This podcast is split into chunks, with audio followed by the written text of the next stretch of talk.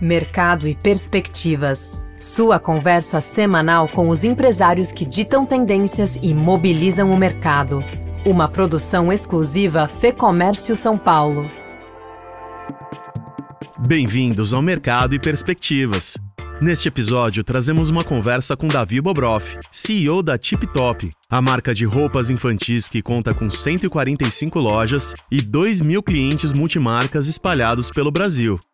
Vamos falar sobre o momento da marca que acaba de completar 70 anos e os desafios na jornada de unificação de canais. Para começar, eu não acredito nessa história que vai acabar o varejo físico. Eu acho isso uma besteira. Eu acho que as coisas vão andar em conjunto. Agora, a gente teve um grande desafio, porque é, se eu simplesmente montasse o e-commerce próprio, eu teria um problema de estar concorrendo com os meus franqueados. Então, a gente teve que montar uma forma que estamos todo mundo no mesmo barco. Seguimos então com Davi Bobroff, CEO da TipTop, em mais este episódio do Mercado e Perspectivas.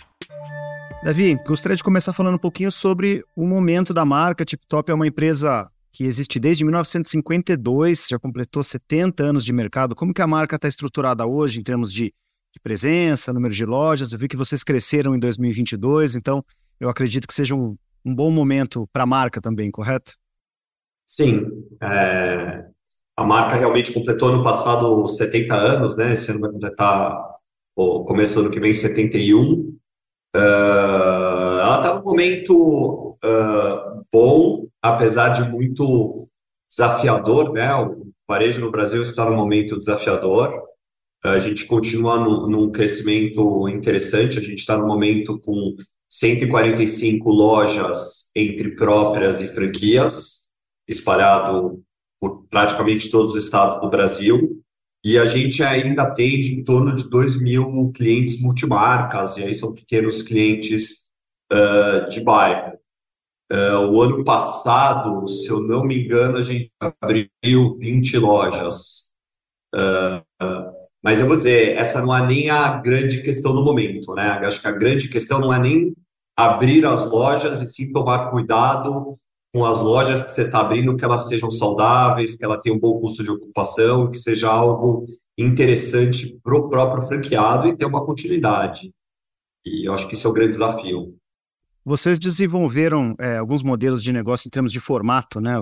Lojas de rua, lojas de shopping, megastore, o modelo do outlet também, que não é um modelo novo, mas aqui no Brasil ele é um modelo que tem chamado cada vez mais atenção, está chamando cada vez mais atenção. Como que está o olhar de vocês para esse, esse potencial de cada um desses formatos, Davi? Temos três formatos de loja, né? Uhum. É, o que a gente chama de, de loja convencional, né? Que é uma loja em torno de, de 40, 45 metros. Uh, elas estão principalmente uh, nos shopping centers, apesar que tem algumas em rua hoje em dia.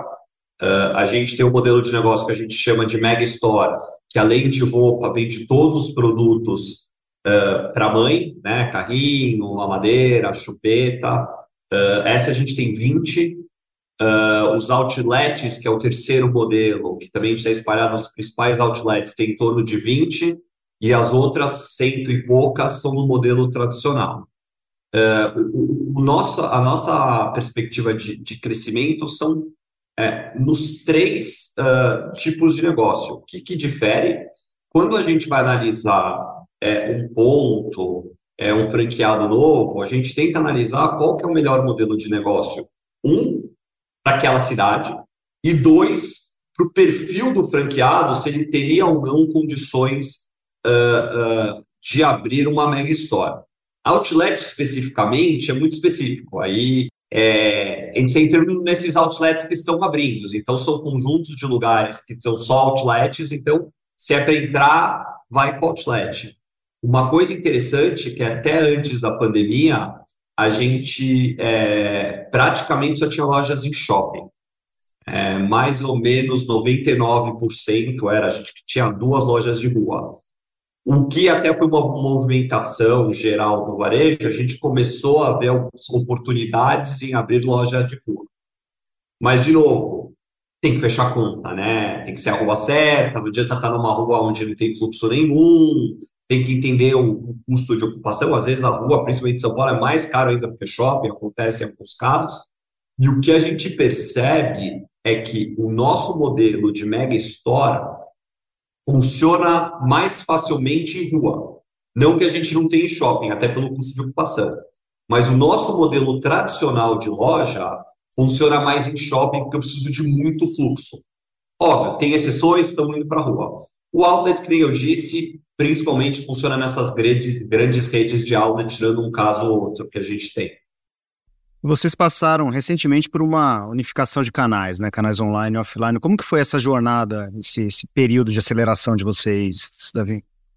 Então, foi uma jornada um pouco uh, diferente do usual, né? Assim, primeiramente, assim, eu acho que qualquer marca que tenha algum poder, reconhecimento como marca, tem que estar em todos os canais, seja ele online como offline. Você vê uh, grandes empresas online indo para o mundo físico e o inverso também é verdadeiro. Então, assim, para começar, eu não acredito nessa história que vai acabar o varejo físico. Eu acho isso uma besteira. Eu acho que as coisas vão andar em conjunto. Agora, a gente teve um grande desafio, porque é, se eu simplesmente montasse o e-commerce próprio, eu teria um problema de estar concorrendo com os meus franqueados. Então, a gente teve que montar uma forma que estamos todo mundo no mesmo barco. Como que funciona? A gente vai lá, hoje em dia entra um cliente no nosso e-commerce, e o nosso e-commerce vai lá e procura é, a loja mais próxima, e às vezes até não tem nessa loja, divide. Pode vir de duas lojas, de três lojas. E o franqueado acaba, em vez, é, acaba pagando uma comissão para a franqueadora por estar tá divulgando isso. É, parece uma coisa simples, né? Mas tem todo um desafio de parte de pagamento, porque o pagamento já tem que ir uma parte para o franqueado, uma parte para a gente, então tem todo esse split. É, tem um problema de frete, às vezes, porque você vai de dois lugares, como vai funcionar o frete de dois lugares? Você vai fazer uma promoção, o franqueado vai pagar, não vai pagar. Então, assim, é, para a gente não criar uma concorrência para o mercado, a gente resolveu encarar esse desafio.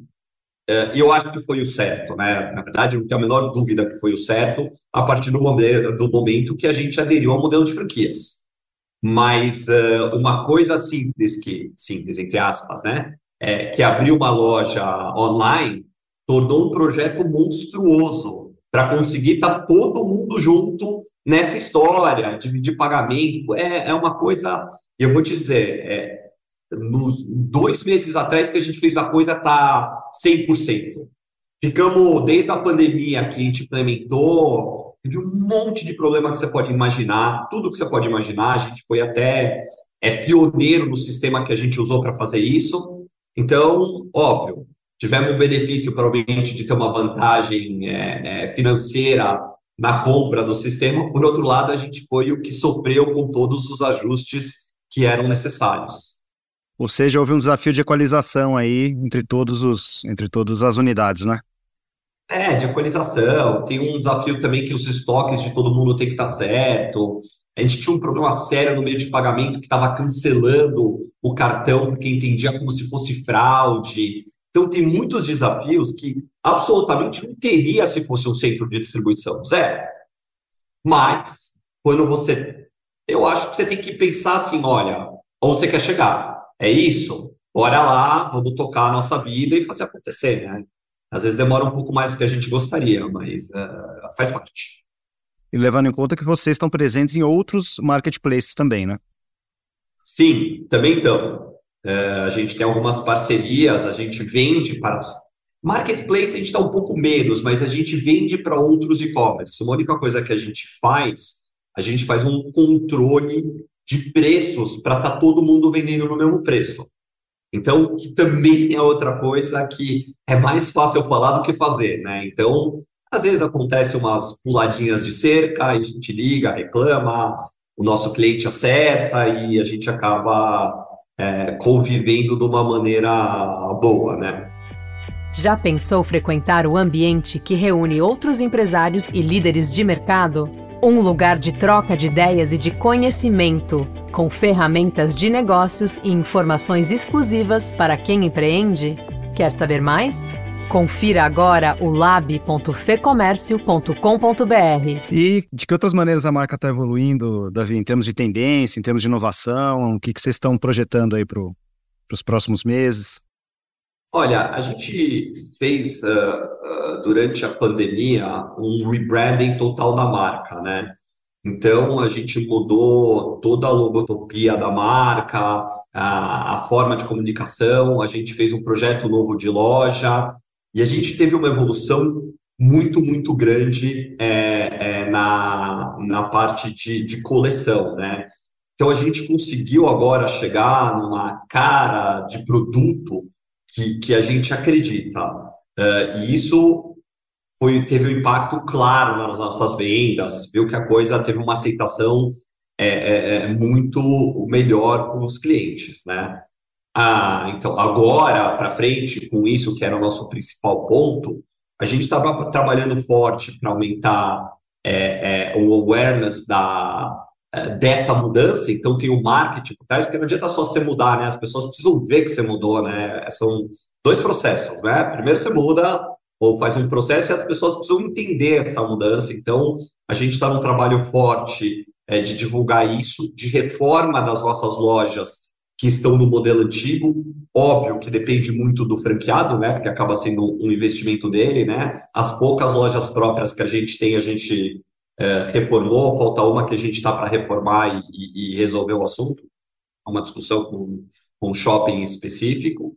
E aí a gente está uh, trabalhando para cada vez mais a gente estar tá totalmente é, é, num omnichannel entre tudo, todas as marcas, e está com esse crescimento uh, de vendas que veio acontecendo.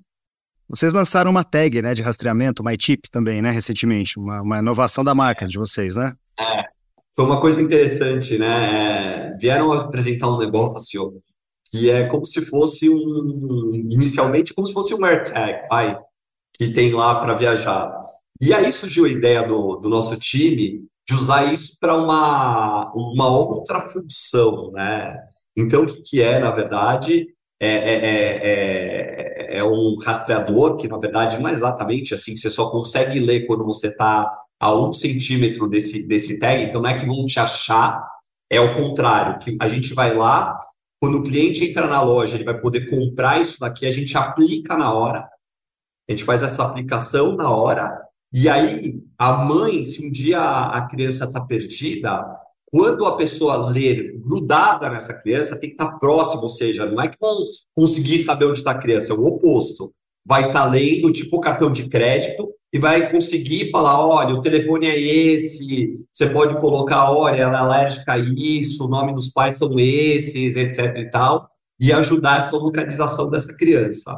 É, a venda disso está acontecendo, obviamente, muito mais na linha praia, que a gente é até muito forte, que acontece muito isso na praia, né? Então, é, por mais que pode ser feito, obviamente, em qualquer roupa, a gente está sentindo nas lojas que onde está aparecendo mais é, é, é, é, na praia. Inclusive, até que você tocou nesse assunto, né? É, essa parte de, de é, colocar coisas ou na roupa na hora, fazer um serviço na hora, está muito muito forte, né? Então a gente está com o negócio, todas as lojas nossas tem uma espécie de uma prensinha que você consegue colocar nome na roupa, você consegue escrever o que você quiser. E é um sucesso, né? A gente não está dando conta, a gente teve até uma reunião para discutir isso, de entregar as letras para os franqueados, porque como que funciona, ele tem todas as letras. Aí você quer escrever o nome do pai, o nome da mãe, ou você pode escrever eu amo minha mãe, eu amo papai, você pode fazer o que você quiser, a gente vai lá e faz na hora, com o cliente e entrega uma coisa personalizada e, e adoram, né? Então tá super é, tendência essa, é, é, essa história de conseguir colocar serviço dentro de uma loja de varejo. O nosso grande desafio é que nas lojas pequenas tem 40 metros, né? então a gente só consegue colocar um serviço que ocupa pouco espaço. E esse ocupa. A prensa é micro, você faz na hora, dá para resolver, não estamos dando conta de entregar essas letras. Acho que são, são duas tendências, né? A loja como centro de serviços e a parte da customização também, né? Isso, exatamente. São as duas tendências em uma que cada vez mais está acontecendo, né? Principalmente em lojas maiores, você vê muito disso, né? É, sabe, eu Eu tenho, às vezes, um sonho de tentar fazer, sei lá, numa loja maior, colocar uma, uma, um cabeleireiro de criança dentro da loja. É que, assim, tem toda uma discussão de custo de ocupação, de se meter em outros tipos de serviço, outro tipo de contrato de trabalho, mas, assim, é, é uma coisa a se pensar, entendeu? Da mesma forma, assim, a gente começou a colocar em algumas mega stores a parte de mobiliário. É, não mobiliário que vai lá e vai alguém na casa do cliente e monta esse mobiliário. E já é uma coisa diferente, né? Porque eu estou entrando na casa do cliente, precisa estar certificado que essa pessoa não vai dar problema lá. Então, é, você vai criando é, novas ideias com novos desafios, mas acho que faz parte. Davi, queria encerrar falando de uma forma um pouquinho mais macro. Você falou de custo de serviço, falou de ampliação é, é, de serviços também. Eu sei que vocês têm duas fábricas, uma em São Paulo, outra no Mato Grosso do Sul, ou seja, vocês não atuam só na ponta, vocês atuam, é, a cadeia de vocês é um pouco mais ampla. Como que você vê essa agenda de reformas que tem em pauta, sobretudo a reforma tributária? Você vê um ambiente mais amigável? Como vocês estão olhando para a economia, o cenário econômico como um todo? Então, eu vou ser honesto, é, eu, eu acho que tem muitas informações que elas... Uh é, é, elas dão indício para todos os lados. Então, falando de algumas coisas, por exemplo, é, saiu essa história que agora os e-commerce de fora, é, abaixo de 50 dólares que pagava imposto de pessoa física para jurídica, agora é isento. Essa conversa começou falando exatamente do lado oposto, né, de aumentar esse imposto para tirar essa vantagem competitiva é, é, é, que está se trazendo de fora, né? Na verdade, é um dumping, né? Na maioria dos países está se bloqueando de todas as formas, ou sobretaxando, ou entendendo especificamente como dumping, né? Tem um valor mínimo, você considera que, ó, não importa se o cara pôs 30 reais na fatura, considera 300, é um antidumping isso que eles funcionam. E o Brasil, nesse caso, para mim foi uma surpresa absurda, né? E eu estou pegando o lado político, mesmo porque eu não tenho nesse sentido, é, pelo caminho oposto, né? Sobre a reforma tributária, é, assim, inicialmente, obviamente, precisa de uma reforma tributária no Brasil. Eu acho que isso daqui não tem que nem discutir. Pelo que eu estou lendo e as coisas vão mudando muito rapidamente, me parece que a indústria vai ser favorecida nessa reforma tributária e aponta o varejo e serviços vai ser o contrário, vai ter uma sobretaxação que é perigoso, né? Porque lá na outra ponta gera muito emprego. Então, independente do nosso lado ser dos dois lados, né? É, eu tenho indústria e eu tenho, vamos dizer, varejo, se diminui a quantidade de empregos, afeta a economia como um todo. Mas eu, o que eu sinto assim, que essa reforma passou em primeiro turno no Câmara, mas assim, vai ter mudança no Senado, certeza, o presidente do Senado já falou isso umas 200 vezes, e tem que entender qual é o texto final, e principalmente é, é, fazer o que estão falando, porque nenhum político vai falar diferente, e não é, é não aumentar a, o geral dos tributos, né? A, a, o valor total dos tributos, e é uma incógnita, né? Porque ninguém sabe o percentual ainda, tá tudo como falando assim, olha, é, remédios vai pagar, sei lá, 50% do tributo que a gente não sabe qual é. Então, isso, isso é um grande, é, é uma grande incógnita. Agora, se for uma coisa boa, eu acho que vai ajudar muito o Brasil. E vai ajudar muito a economia e, consequentemente, o varejo, tudo. É, se for uma coisa para aumentar a carga tributária, vai fazer exatamente é, é, é, é o oposto. E especificamente essa história dos tributos do, do e-commerce uh, de fora, etc. e tal, se continuar assim, a gente vai ver um monte de empresa mudando suas sedes para lugares tipo Paraguai, que já dão é, é, vários benefícios, e voltar mandando o, o e-commerce, é, os produtos e-commerce dele vão produzir fora e mandar do Paraguai para cá. Ou seja, Estamos tirando emprego do Brasil e mandando para fora, que me parece uma coisa absurda. Mas com essa diferença de tributo, é a solução para os grandes. Para os grandes. Os pequenos, mata todo mundo pequeno que cobres. Esquece, mata todo mundo. Todo mundo que estiver trabalhando, os pequenos vão dançar e os grandes vão migrar do país. eu honestamente acho que vai ter uma reviravolta nesse sentido. Eu sei que tem várias uh, associações de classe, inclusive uma que eu estou conversando, que está entrando com uma, é, não sei o nome exato, mas é uma ação de igualdade, que se alguém lá fora pode pagar esse tributo, o e-commerce nacional quer pagar igual. Justo, né? É o mínimo, né? Não tem sentido. Eu não conheço nenhum país do mundo que o cara que tem a empresa fora, não é que lá de fora está gerando emprego aqui, paga um tributo menor do que o cara que tem aqui. Então, acho que esse ponto que a lei já está lá, eu acho que tem que ser revisado logo. Mas, assim, de novo, é, eu sou um eterno otimista e eu acho que a gente tem que acreditar. Não adianta só ficar olhando para os problemas do lado, senão realmente, ainda mais quando você fala com uma Selic de é, 13% em bolinha, meu, vende tudo e põe dinheiro no banco, né? Então você tem que acreditar que o Brasil vai estar melhorando, independente de quem está no poder, e fazendo tudo que está dentro da tua possibilidade, dentro de casa.